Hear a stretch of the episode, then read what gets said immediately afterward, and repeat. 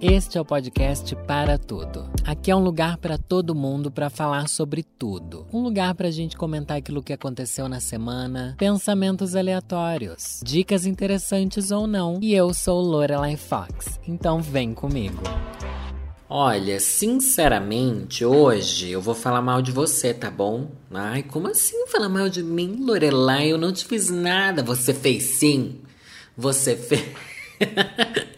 Não sei se você fez, mas talvez você tenha feito. Feito o quê, né? Que eu aqui tô reclamando sem nem justificar minha, meu ódio gratuito. Sou hater, sou hater. É, tem uma coisa que me irrita muito nos meus seguidores. É quando, tipo, eu tô lá, assim, ó, realiza aí. Você tem 600 mil pessoas que te seguem no Instagram.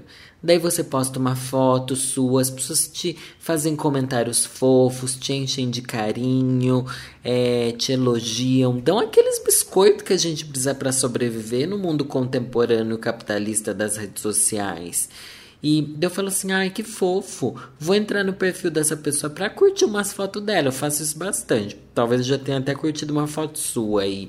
Geralmente eu busco foto da pessoa com o gatinho, da pessoa com a família coisas que eu acho que são realmente significativas pra gente poder dar like, né? Mas daí às vezes eu entro no perfil dessa pessoa e olha só que engraçado! Que engraçadão! Que engraçadão! O perfil dessa pessoa está bloqueado? Essa pessoa tem o perfil fechado? Agora eu me pergunto, por que, que você tá no meu perfil que é aberto, sendo que o seu é fechado? Enfim, a hipocrisia tá bom? Eu. Gente, se tem uma coisa que me irrita é quando eu entro no perfil das pessoas e ele tá fechado. E eu sei que, tipo, para vocês isso é normal, tipo, ai, meu perfil é fechado, ninguém vai querer ver mesmo. Mas às vezes eu queria. Eu acho, gente, que o Instagram devia fazer um negócio que é tipo assim, ó. Você pode ter o seu perfil privado. Mas quando você segue alguém, automaticamente o seu perfil fica aberto para quem você está seguindo. Porque eu acho que faz todo sentido. Se você pode ver o meu perfil, eu acho que eu tenho direito de ver o seu perfil. Daí, se você não me segue, daí eu não posso ver o seu, entendeu? Eu acho que faz mais sentido. Porque muitas dessas pessoas que têm esses perfis fechados, é, muitas não, né? Eu sei que para para grande maioria é só porque a pessoa é, tem uma vida privada, né? Não é legal porque eu fico pensando, tá, por que a pessoa vai querer esconder o que ela segue ali, sabe? Por que ela não manda as fotos dela no WhatsApp, então? Se é só para quem, quem realmente conhece ela seguir ela. Eu fico assim, meio sem entender a lógica de uma rede social que você não pode interagir, sabe? Que você não pode ver nada do que a pessoa postou Tipo um OnlyFans, OnlyFans, sabe? OnlyFans, não sei se você sabe, é um clubinho de assinatura que você paga lá 6 dólares, 8 dólares, 20 dólares. Cada um escolhe o preço que vai cobrar para você ter acesso a uma como se fosse um site, uma página, um perfil de uma pessoa que posta coisas exclusivas. Muita gente usa, a grande maioria usa, na verdade, para postar, né, selfies, nudes e coisas assim polêmicas e pesadas que vão deixar os outros interessados e curiosos para ver, né? Putaria, né? E daí, daí as, o povo que é sedento paga para para ter acesso a isso.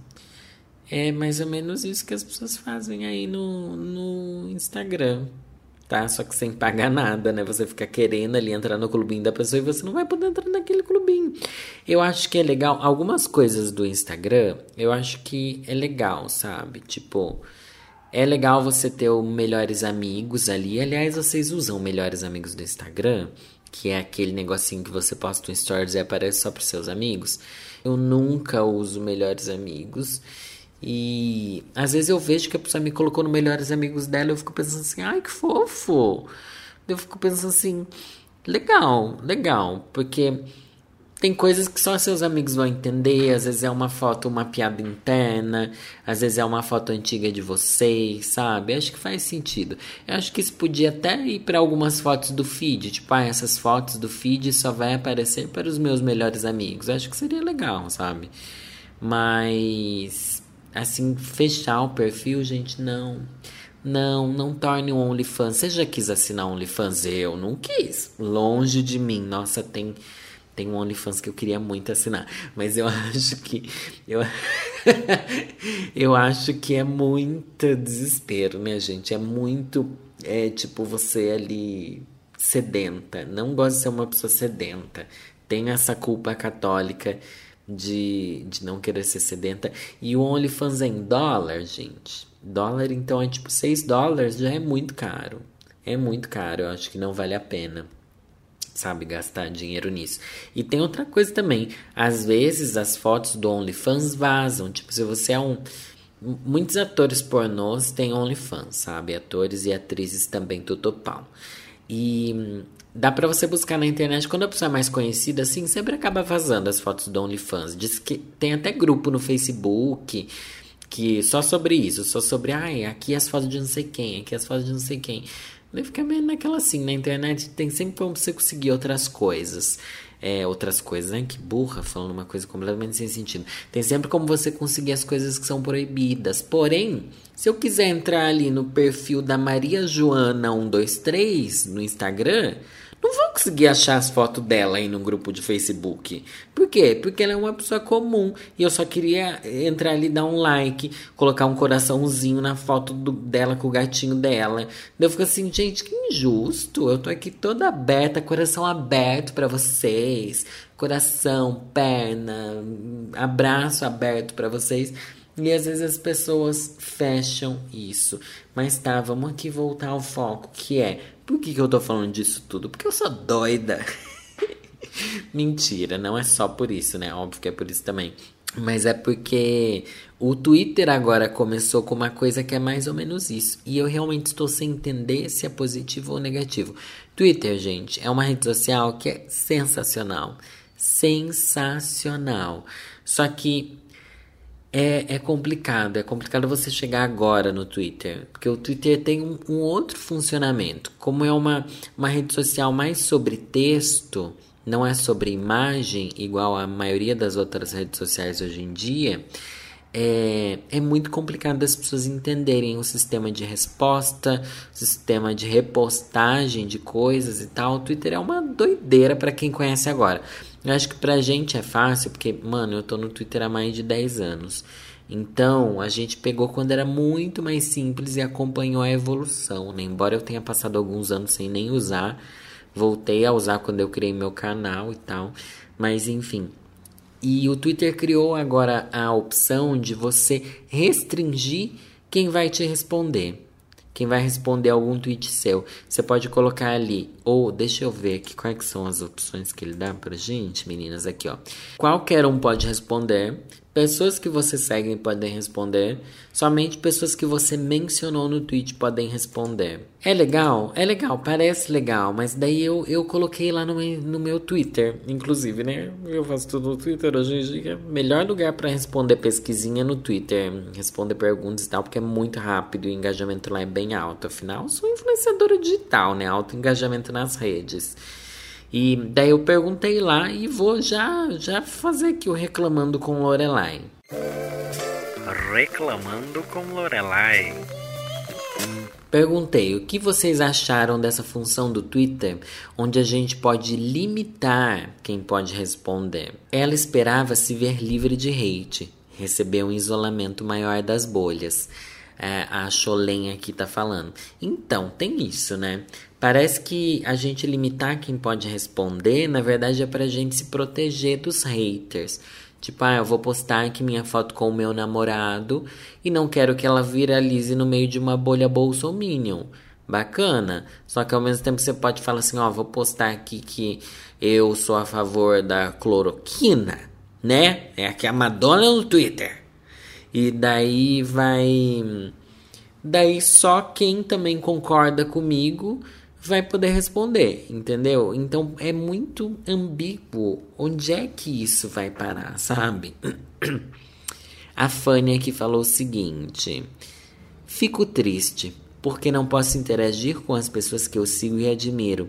Eu entendo por que de existir, mas também queria interagir e acabo não podendo. Fanny, Fanny, você, você tá passando pelo que eu passo às vezes no Instagram. E isso eu acho muito triste. Eu acho muito triste, principalmente influenciadores, né? Pessoas que você segue e que falam com, com a massa. Ao mesmo tempo, é a gente que mais precisa de proteção, porque a gente que é alvo da, das viralizações e dos robôs no Twitter e tal. Hipotenusa tem seus pontos positivos e negativos. O bom que pode evitar discussão desnecessária e sem fundamento, mas pelo outro lado, se limita a ter uma outra visão sobre algo para tomar o nosso assunto, o nosso argumento como correto. Nossa, me confundi toda lendo aqui, parece que nunca li na vida. É, mas então, essa coisa de argumento e visão, outro ponto de vista, gente, eu, eu confesso para vocês, eu trabalho com a internet já faz uns 5 anos. E justamente já faz uns dois anos que eu deixei de acreditar nessa coisa de argumento na internet, de discussão, sabe? De diálogo, na verdade. Diálogo é diferente de discussão. É, eu deixei de acreditar. Eu acho sinceramente que as pessoas cada vez mais querem só falar sobre elas mesmas, querem só dar suas opiniões, não acreditam que podem chegar num consenso, não acreditam que podem se desconstruir num diálogo elas querem, né, brigar, brigar na internet. Eu também mudei muito meu ponto de vista sobre representatividade, cada vez mais, e no Twitter eu vejo muito isso, sobre as bolhas discutindo representatividade. E às vezes eu paro para pensar que talvez as pessoas não queiram representatividade, não. Elas querem é aparecer muitas vezes. Então é bem complicado isso, né? É bem complicado. Júlio Vitar Lover, ai amo, falou. Não faz diferença. Quase ninguém me responde. Ai, que dó, menino. que dó. E. Mas pelo menos é uma desculpa que você pode usar. Ó. Quem não, não tem ninguém que responde, pode colocar assim: ai, gente, mas eu coloco só que ninguém pode me responder. E daí, daí fica. Entendeu? Você usa essa desculpa para justificar o seu fracasso online. Eu acho isso maravilhoso. É foda. Aqui o Vou Beber Água falou assim: É foda. Às vezes quero marcar algum amigo e tals, mas não dá. Uma palhaçada. Porém, é um direito da pessoa, né? Então, gente, chegamos nessa coisa do direito da pessoa. Eu acho que o nosso perfil não é uma democracia. As pessoas, e principalmente a gente que é influenciador, né? Muita gente acha que nosso perfil tem que ser uma democracia. Ué, você, influenciador, deu a sua opinião, então eu posso vir aqui e dar a minha opinião sobre tudo que eu quiser. Eu posso falar o que eu quiser sobre você nas suas fotos e nos seus comentários no Twitter. Não pode, não. Não é uma democracia. No nosso perfil a gente é o reizinho.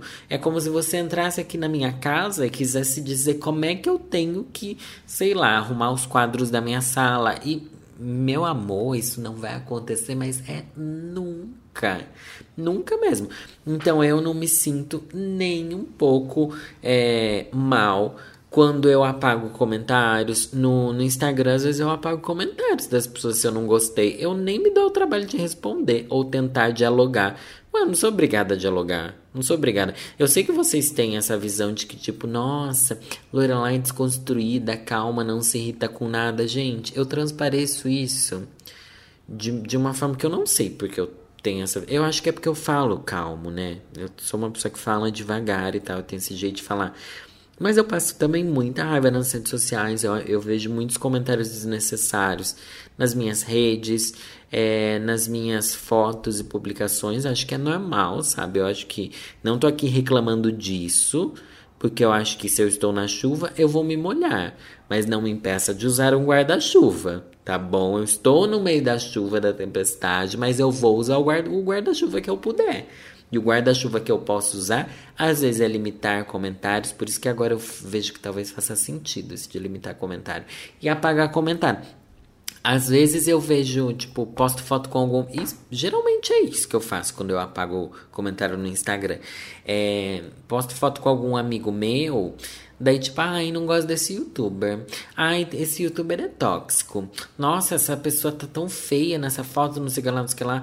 Daí eu falo assim, mano, tipo, foda-se a sua opinião. Sério mesmo, gente. Eu penso. E eu simplesmente apago. Apago e fico pensando assim. Cara, eu não vou entrar lá no seu perfil e comentar na sua foto com seus amigos que, que eu não gosto deles, porque. Porque primeiro que eu nem conheço eles, assim como as pessoas geralmente não conhecem as pessoas com as quais eu posto.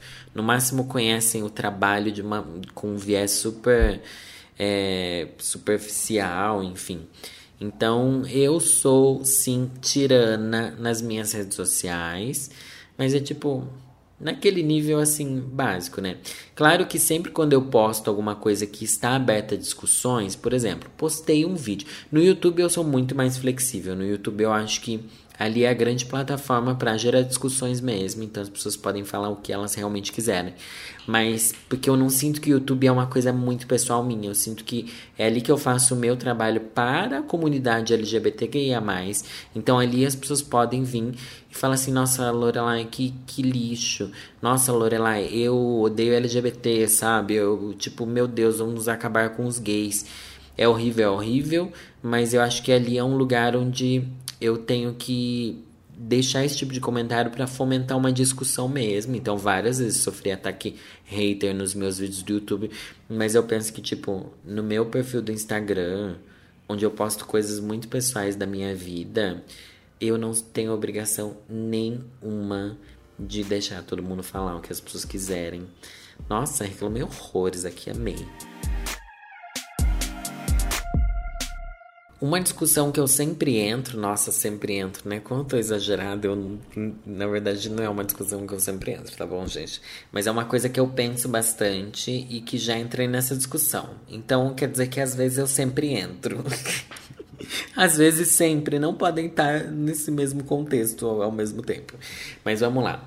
WhatsApp eu não considero uma rede social.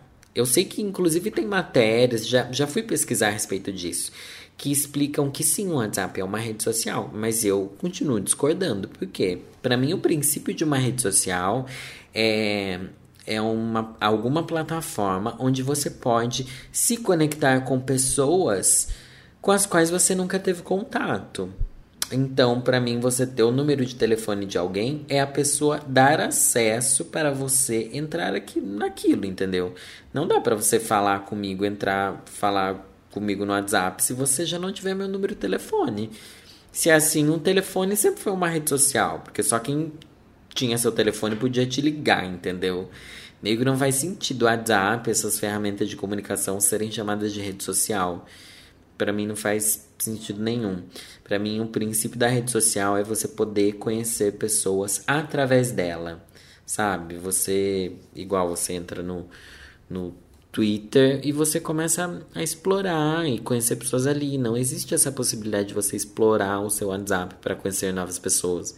Todas elas você já conhece previamente. Mas, enfim, o WhatsApp é meio que um clubinho, assim, né? Tem, tem, tem muito isso da gente se sentir exclusivo no WhatsApp e tal. E eu, eu quero falar isso, gente, porque muita gente tem me perguntado mais novidades sobre o grupo de WhatsApp do meu condomínio que eu já fiz um episódio aqui sobre o grupo de WhatsApp do meu condomínio. Peraí que eu vou beber água, tá? Pronto. E aconteceu uma coisa há um tempo atrás no grupo do condomínio que eu falei, gente, é muito engraçado. Eu vou, quer dizer, não é engraçado, tá? Na verdade é triste. Eu vou, vou precisar comentar no podcast, gente, que é uma uma pessoa passou mal aqui. Uma pessoa passou mal no no condomínio, enfim. Eu não vi, eu não acompanhei essa conversa. Eu realmente não, não acompanho grupos de WhatsApp, gente. Não me forcem. Uma pessoa passou mal aqui e tal. E daí nessa hora eu percebi o quanto é importante realmente ter um grupo. Porque daí alguém da família dessa pessoa fala assim: ai, ah, tem algum médico aqui no condomínio, não sei o que lá, não sei o que lá. Daí Parece que não, não tinha médico e tal, mas claro que essa não é a parte engraçada, tá, gente? A pessoa não tava com coronavírus, é isso que você quer saber, não. É, acho que aconteceu algum acidente doméstico, alguma coisa assim, não sei também, nem lembro na verdade. Mas daí as pessoas falaram não, não, não sei o que lá, não sei o que lá. Mas teve uma pessoa que falou assim: ah, eu sou médico sim, mas eu não tô no condomínio. Por que você responde então, bicha? Por que, que você tá falando se você. Ai, meu Deus do céu. Você entende como as pessoas assim ficam nessa de. Ah, eu preciso comentar, mesmo que eu não vá poder ajudar em nada. E a internet é isso, gente. O resumo dessa micro história do, do, do condomínio é. Por que, que você vai falar uma coisa que você não vai acrescentar em nada? Sabe? E, e eu acho que o grande exercício da gente que. Pelo menos para mim, gente, é sério mesmo um grande exercício que eu tento vivenciar dia após dia é, nossa, buzinar aqui na rua. Desculpa se saiu a buzina aí. É evitar comentar. Evitar comentar ao máximo. Evitar muito comentar. Eu vejo muito, principalmente no Twitter, né? Tô com o Twitter aberto bem aqui na minha frente. É, todos os dias eu quero comentar muito mais coisas do que eu comento. Eu quero me posicionar muito mais do que eu me posiciono. Eu quero realmente responder pessoas, entrar em, em challenges e postar fotos de correntes e retweetar coisas engraçadas. Eu quero fazer isso muito mais do que eu faço. Mas eu acho que a gente precisa aprender a não fazer essas coisas, a não responder tudo, a não entrar em todas as conversas, a realmente evitar. E eu tô falando evitar num nível que não tô nem falando para você evitar discutir com o Bolsonaro, porque eu já acho que é uma obrigação que a gente tem sim. Eu acho que, que não existe melhor exemplo de discussão inútil e perda de tempo na internet do que mandar mensagem para presidente, do que discussão inútil com Bolsonaro. Mas até as coisas simples, as coisas que não tem maldade nenhuma, eu acho que a gente pode evitar responder. Então todos os dias eu me pego evitando ao máximo, evitando ao máximo. E acho que as pessoas deviam fazer isso. Eu acho que isso é, um, é uma coisa que ia, não ia precisar ter essa coisa de permitir que só alguém responda, criar clubinhos de exclusividade nas redes sociais, sabe? Se a gente realmente não tivesse pegado esse costume, esse vício, é um vício responder, é um vício responder as coisas. Eu sei porque, porque é assim que funciona. É um gatilho mental que a gente tem a possibilidade de, de poder responder. A possibilidade de poder. Nossa. Gente, eu tô aqui um orgulho para os meus professores de português. É, você poder responder é um gatilho que você quer usar o tempo inteiro entendeu? E a gente faz isso de uma forma que a gente já nem percebe.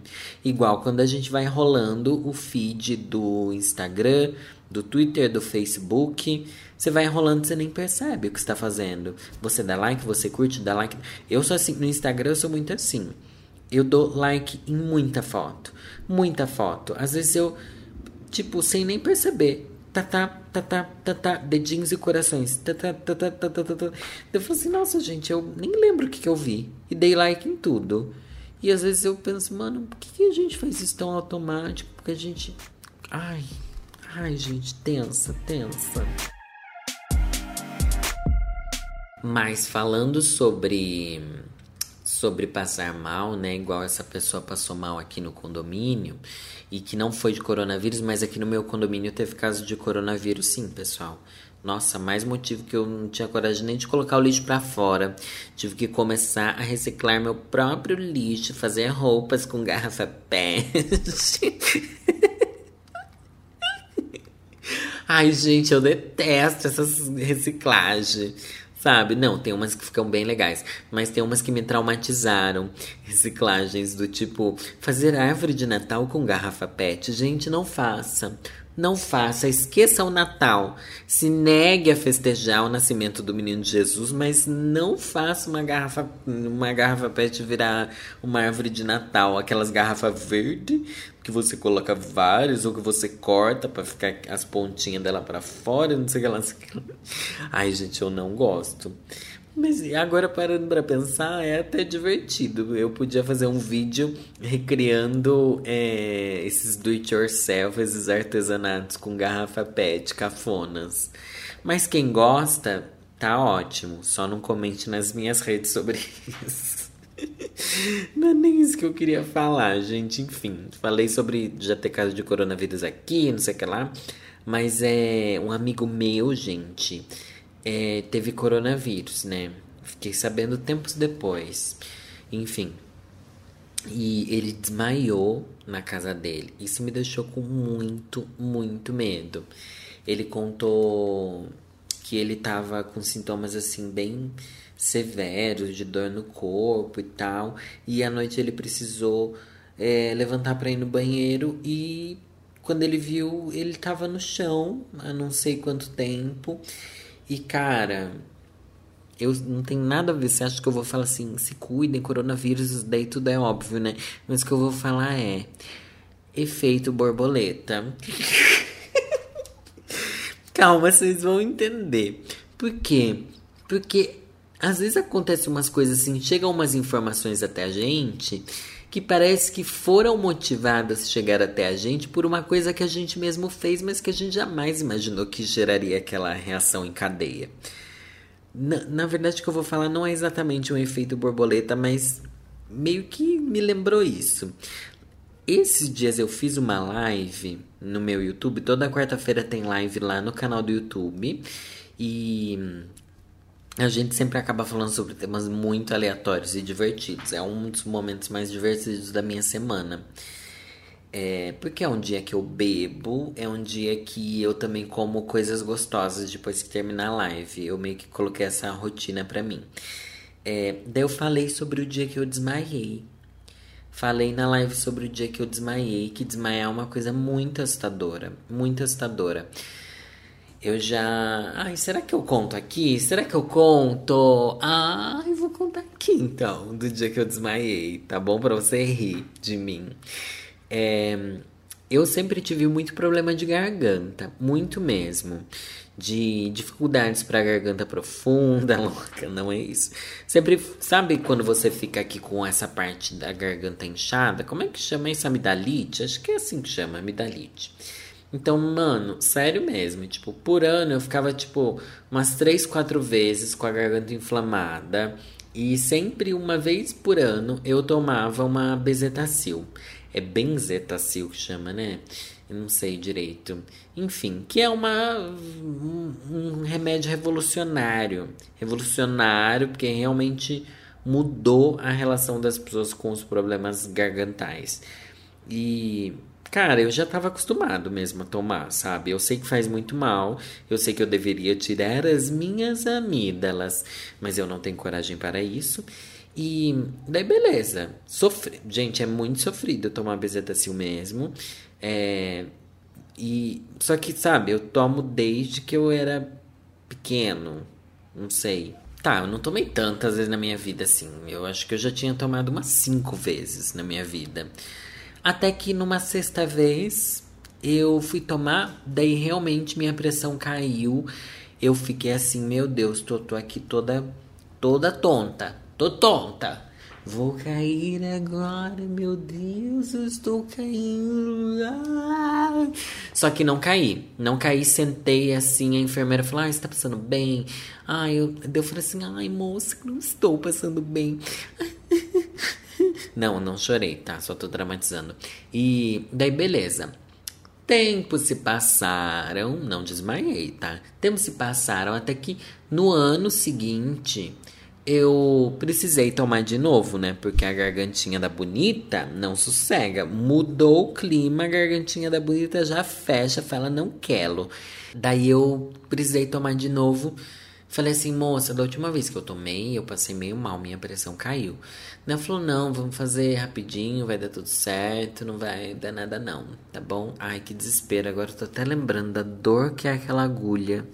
Meu Deus, a agulha é mais grossa que um dedo de criança.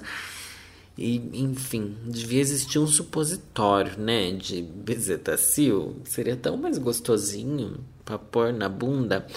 É, mas daí, beleza. Daí falei, ai moça, então vamos, né? Vamos. Daí eu virei assim, eu tava de pé, virei assim.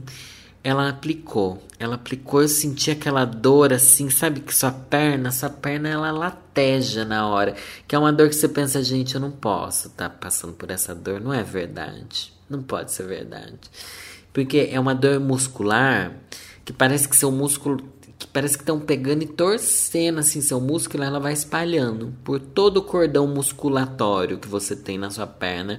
E daí, daí eu só senti que eu fui abaixando a cabeça assim, abaixando a cabeça e desapareci. Eu desapareci. Você lembra aquele filme Corra? Quando a mulher hipnotiza o cara, para mim aquele momento me dá muito medo. Mas foi aquela sensação. A sensação de que eu estava caindo num lugar muito escuro. Caindo num vazio, assim.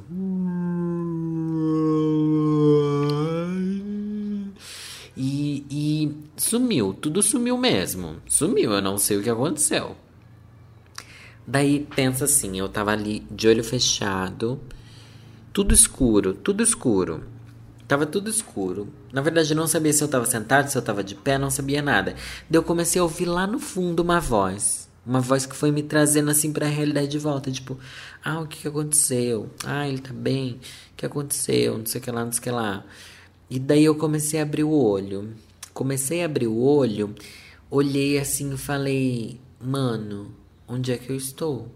Eu tava sentado no chão é, encostado nas pernas de uma cadeira, que era a cadeira que estava ali na minha frente quando eu tomei a injeção. E eu olhei, parece que tinham duas enfermeiras, uma de cada lado meu, e um médico chegando, perguntando o que, que tinha acontecido. As enfermeiras estavam me abanando. Daí eu comecei, eu olhei assim e falei, meu Deus, eu tô num hospital. Gente, eu tô num hospital. Meu Deus, por que, que eu tô num hospital? What's going on? O que, que eu tô fazendo no chão de um hospital? Hospital, gente. Gente, eu desmaiei, acabei de acordar no chão de um hospital. O que que tá acontecendo? Como é que eu vim parar no hospital? O que que eu tenho? A primeira coisa que passou pela minha cabeça, juro pra vocês, eu te juro, foi bebi demais, dei PT numa balada, me trouxeram pro hospital. Gente, eu sempre tive muito medo de dar PT em balada, sabe? E, tipo, as pessoas me levarem para um hospital porque eu quase morri de coma alcoólico ou porque eu vomitei em tudo. Ah, eu tenho muito medo disso acontecer comigo. Graças a Deus isso nunca aconteceu comigo. Inclusive, já fui a pessoa que leva outros para o hospital, já levei meu um ex-namorado meu para o hospital. É, depois dele ter vomitado no banheiro inteiro da minha casa. Aí ninguém da minha família sabe disso. Porque eu limpei o vômito ainda. E fiquei do lado dele quando ele vomitava. Mas o assunto não é esse. O assunto é olhar e falar assim, gente. Dei PT? Que, como assim dei PT? Que dia é hoje? Fui pra balada hoje, eu estava numa balada. Onde é que... Então é aquela sensação de desorientação. Que você não sabe o que tá. É sério, é como se você esquecesse tudo. O desmaio meio que apaga a sua cabeça. E você tem que reiniciar. Eu senti que eu tava. Hoje. Ah, hoje não, né? Tem... Uma hora depois eu percebi que. Como se eu tivesse reiniciado. Tipo, vai aos poucos carregando os programas da sua cabeça de novo. É uma sensação bizarra. É uma sensação. Eu não imaginava que era assim. Eu achava que era igual acordar quando estava dormindo, sabe? Tipo, ai, acordei, pessoal. Ai, só estou meio preguiçosa, assim, meio tipo lento da cabeça, mas não, você não fica lento da sua cabeça, você fica sem a sua cabeça. Você tem que recompor sua cabeça. Pelo menos para mim foi assim, não sei como é que foi para vocês. Eu acredito que eu não caí e tipo, não caí, sabe? Porque primeiro que tinha ali a enfermeira comigo, ela provavelmente me segurou. E, e também porque tinha uma cadeira na minha frente. E eu lembro vagamente que eu comecei a abaixar depois que a injeção terminou. E depois só acordei vendo as pessoas ali. Daí eu comecei a recuperar. Falei, não, peraí, peraí. Eu vim, eu vim para hospital. Quem me trouxe foi o César. César me trouxe no hospital. Tomei é, eu tô com dor de garganta, tomei uma injeção. Tomei uma injeção. Daí eu pensei, putz, que vergonha, mano. Desmaiei na injeção.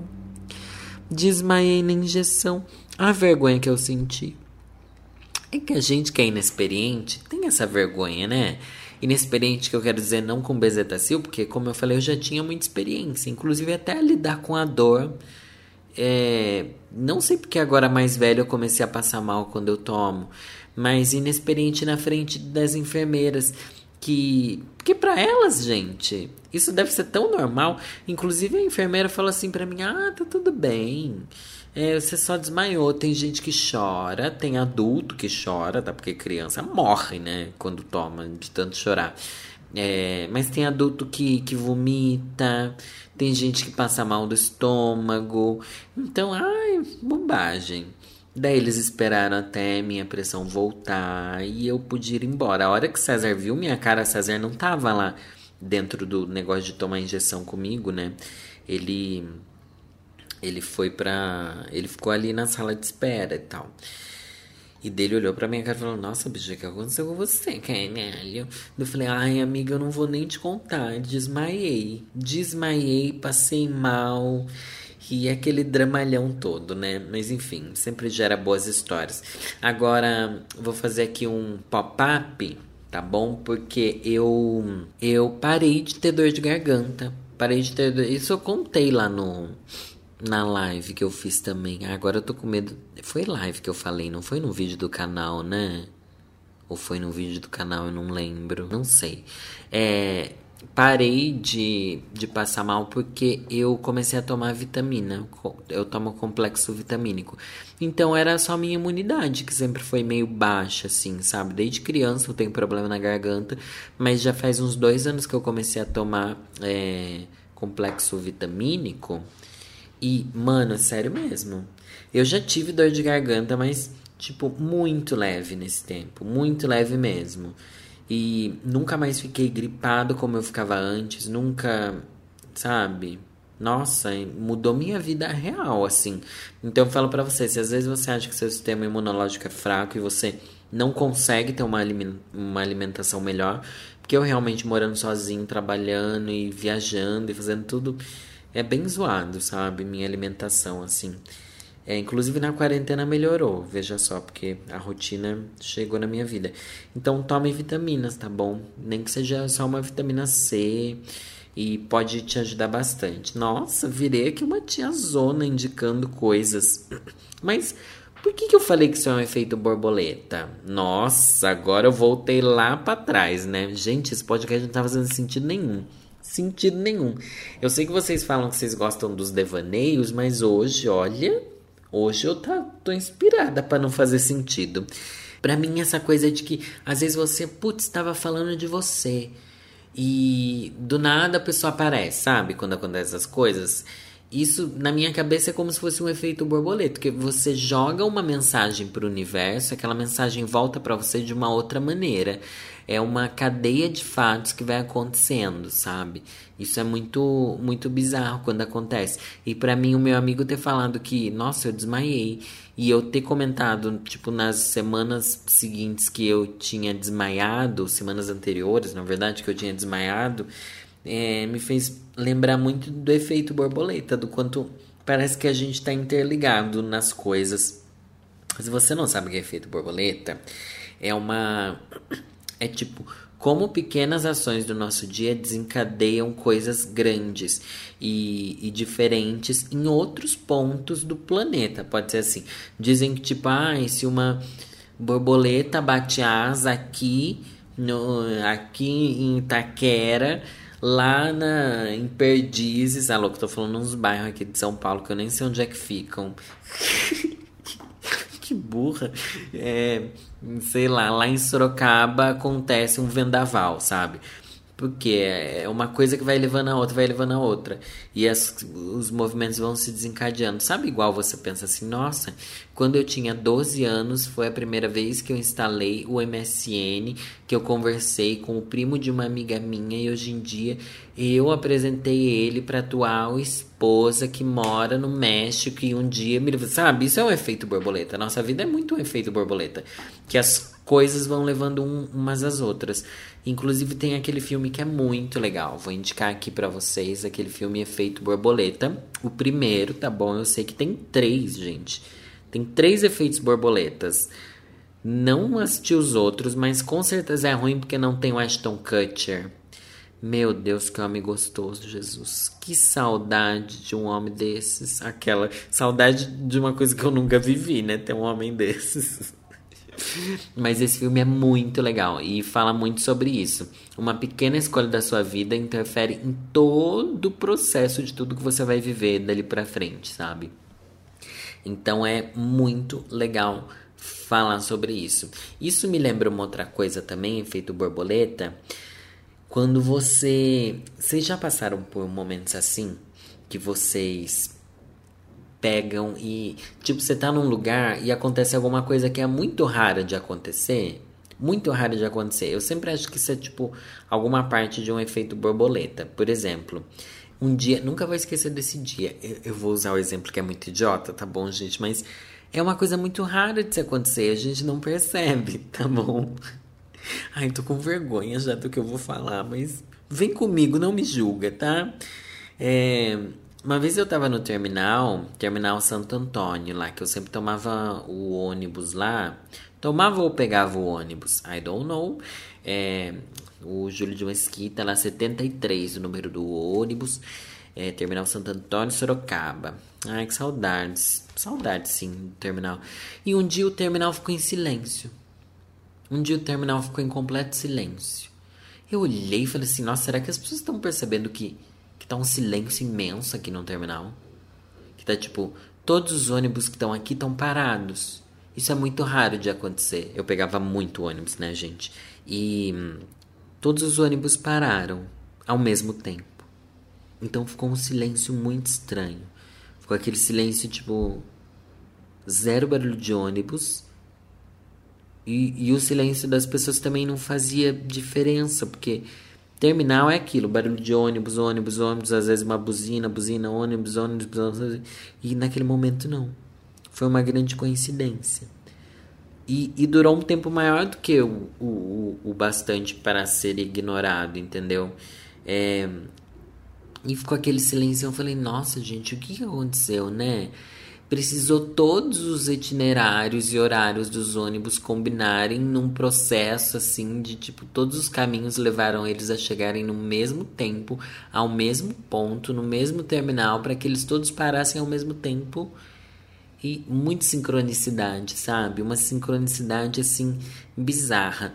É... E o efeito borboleta também é muito isso. Se todo mundo fizer a mesma coisa ao mesmo tempo, coisas gigantescas podem ser enca... desencadeadas, sabe? É... Eu fico pensando, tipo, será que tem algum. É, é o tipo de coisa que não dá pra gente saber, ó. Em algum momento, algum dia, tipo, ao meio-dia e 53 do dia 2 de junho de 2014, absolutamente todas as pessoas do mundo saíram da internet ao mesmo tempo. Imagina só se tem isso. Pode ter acontecido e a gente não sabe. Tipo, todo mundo saiu da internet ao mesmo tempo. Eu sempre penso nisso. Será que agora, às três da manhã, é, tipo, pode ser por uma fração de segundos, absolutamente todo mundo está desconectado? Todas as pessoas que têm acesso à internet estão desconectadas dela. Ai, gente, que não sei se nem estão entendendo onde é que eu tô querendo chegar. Mas eu sempre fico pensando: será que agora, nesse momento, todo mundo está, sabe, fazendo alguma coisa ao mesmo tempo e a gente não sabe? Tá, tá todo mundo respirando, todos os nossos corações estão batendo, tá? Eu sei. Eu sei disso. Mas às vezes a gente pode estar tá todo mundo fazendo a mesma coisa ao mesmo tempo e não se dar conta né? Só que ao mesmo tempo não fazer as coisas ao mesmo tempo é o efeito borboleta. Porque o efeito borboleta é mais baseado em, em, em, fazer coisas que levam a outras coisas. Não fazer coisas igual não fazer barulho no terminal. Pode ser, sei lá, o inverso do efeito borboleta. Mas aonde que a gente chegou, né? Aonde que a gente chegou? A gente chegou até o momento que eu vou falar para você dar um like nesse vídeo. Mentira, não tem vídeo, é podcast, é só áudio, boba. Te peguei agora, né? Você tava aí procurando. Nossa, cadê o vídeo? Eu não tava vendo. Ai, Deus do céu, o que, que eu tô falando? Vamos acabar logo? Vou acabar já falando para você me seguir lá no arroba podcast para tudo no Instagram, tá bom? Que é o Instagram, veja só, aberto para você seguir, ver as coisas que eu não posto, porque dificilmente eu posto coisa lá. Porém, é legal você seguir lá. Aí é que, eu acho que eu agora é verdade, gente. Eu acho que eu fico desanimado de postar lá porque não tem 10 mil seguidores, então não dá nem pra eu postar link do episódio no, no arrasta para cima. Daí isso meio que fala assim, ai, ah, vou fazer um stories falando do podcast. Daí eu falo, nossa, gente, mas não tem arrasta para cima? Como é que eu vou falar sobre uma coisa para as pessoas irem ver se eu não vou nem poder mostrar que tem um link ali, né? Ou não faz sentido isso que eu tô falando, só tô arranjando uma desculpa por ser preguiçosa. Talvez as duas coisas ao mesmo tempo. Elas se retroalimentam, é um grande efeito borboleta. E também me siga nas minhas redes sociais, pessoal. Eu preciso muito que vocês sejam legais, tá bom? E sejam legais, é ótimo. Eu preciso muito que vocês me ajudem a fazer meu canal crescer. Esse ano o canal tá crescendo tão devagar, gente. Mas chegamos em 800 mil inscritos. Fiquei muito feliz. Obrigado a todo mundo que me acompanha em todas as minhas redes, viu? É, mas é aquilo. Continua lá me seguindo também no Lorelai Underline Fox. E você deve estar se perguntando, Lorelai, você vai ler uma poesia sobre o quê? Você vai ler uma poesia sobre grupos de WhatsApp? Não. Não achei uma poesia sobre isso, sobre exclusividade nas redes sociais, não achei. Porém, encontrei uma poesia muito maravilhosa muito maravilhosa é, sobre o silêncio. É, eu peguei vários temas que eu falei aqui e vou pesquisando poesias que podem ser bonitas, sabe? Não vou pegar qualquer poesia, porque às vezes as pessoas escrevem uns lixos desgraçados. Mas eu achei uma poesia do Pablo Neruda. Pablo Neruda e o Silêncio, a arte de conectar com a bondade. li uma matéria sobre essa, essa poesia, eu realmente achei ela muito bonita, gente, muito bonita. É, vou ler um pouquinho do trecho da, da matéria que fala assim: O Silêncio de Pablo Neruda é possivelmente um dos mais belos poemas já escritos. Nossa, que, que exagero aqui foi também, né? Ele nos encoraja a, pelo menos por um momento, ficarmos quietos e calados. E quando eu fui ler o poema em si, eu falei, mano, é exatamente ah, é o que eu falei sobre todo mundo em silêncio no terminal. Bizarro, né? É isso que eu falo, gente. Sempre vai ter uma poesia sobre alguma coisa que a gente acha que ninguém nunca falou sobre aquilo. Mas então vamos lá. Vamos ler O Silêncio de Pablo Neruda.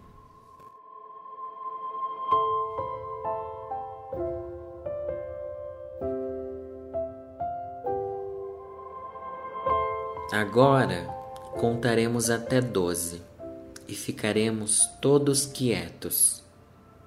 Por uma vez sobre a terra, não falaremos em nenhum idioma. Por um segundo, nos detenhamos, não movamos tantos braços. Seria um minuto flagrante, sem pressa, sem automóveis, todos estaríamos juntos, em uma quietude instantânea os pescadores do Mar Frio não fariam mal às baleias, e o trabalhador do sal olharia suas mãos rotas. Os que preparam guerras verdes, guerras de gás, guerras de fogo, vitórias sem sobreviventes, vestiriam um traje puro e andariam com seus irmãos pela sombra, sem fazer nada não confundam o que eu quero com a inanimação definitiva. A vida é só o que se faz. Não quero nada com a morte. Se não podemos ser unânimes movendo tanto nossas vidas, talvez não fazer nada uma vez, talvez um grande silêncio possa interromper essa tristeza. Este não nos entendermos jamais este ameaçar-nos com a morte. Talvez a terra nos ensine, quando tudo parece morto, então tudo está vivo. Agora contarei até doze, e você se cala, e eu me vou.